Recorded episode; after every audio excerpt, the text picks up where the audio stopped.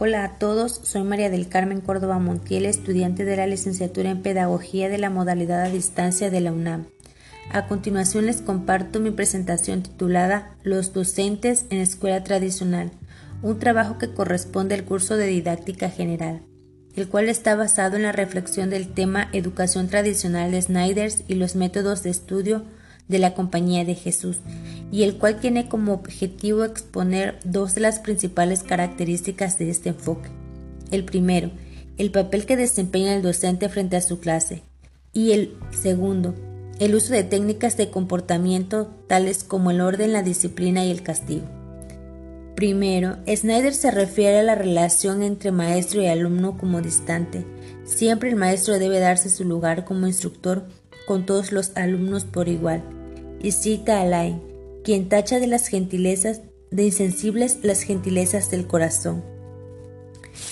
Esta indiferencia se ve reflejada en las normas por las que se regía la Compañía de Jesús, una institución que refleja claramente la enseñanza tradicional. En ella se exigía al profesor de retórica trato a sus alumnos por igual, sin mostrar empatías, preferencias o amistad con algunos en particular, así como mantener dentro del salón de clases el tema, sin distraer ni distraerse con nadie. Otra de las características es el uso de principios como el orden, la disciplina y el castigo. Acerca del orden, Convenio se refería a él como la base de la pedagogía tradicional. De la disciplina, Espeleta la considera necesaria para alcanzar los modelos intelectuales. El castigo se aplicaba para compensar las faltas a las normas. Al respecto, Snyder dice, que el castigo es testimonio de que el alumno no fue capaz de respetar las reglas.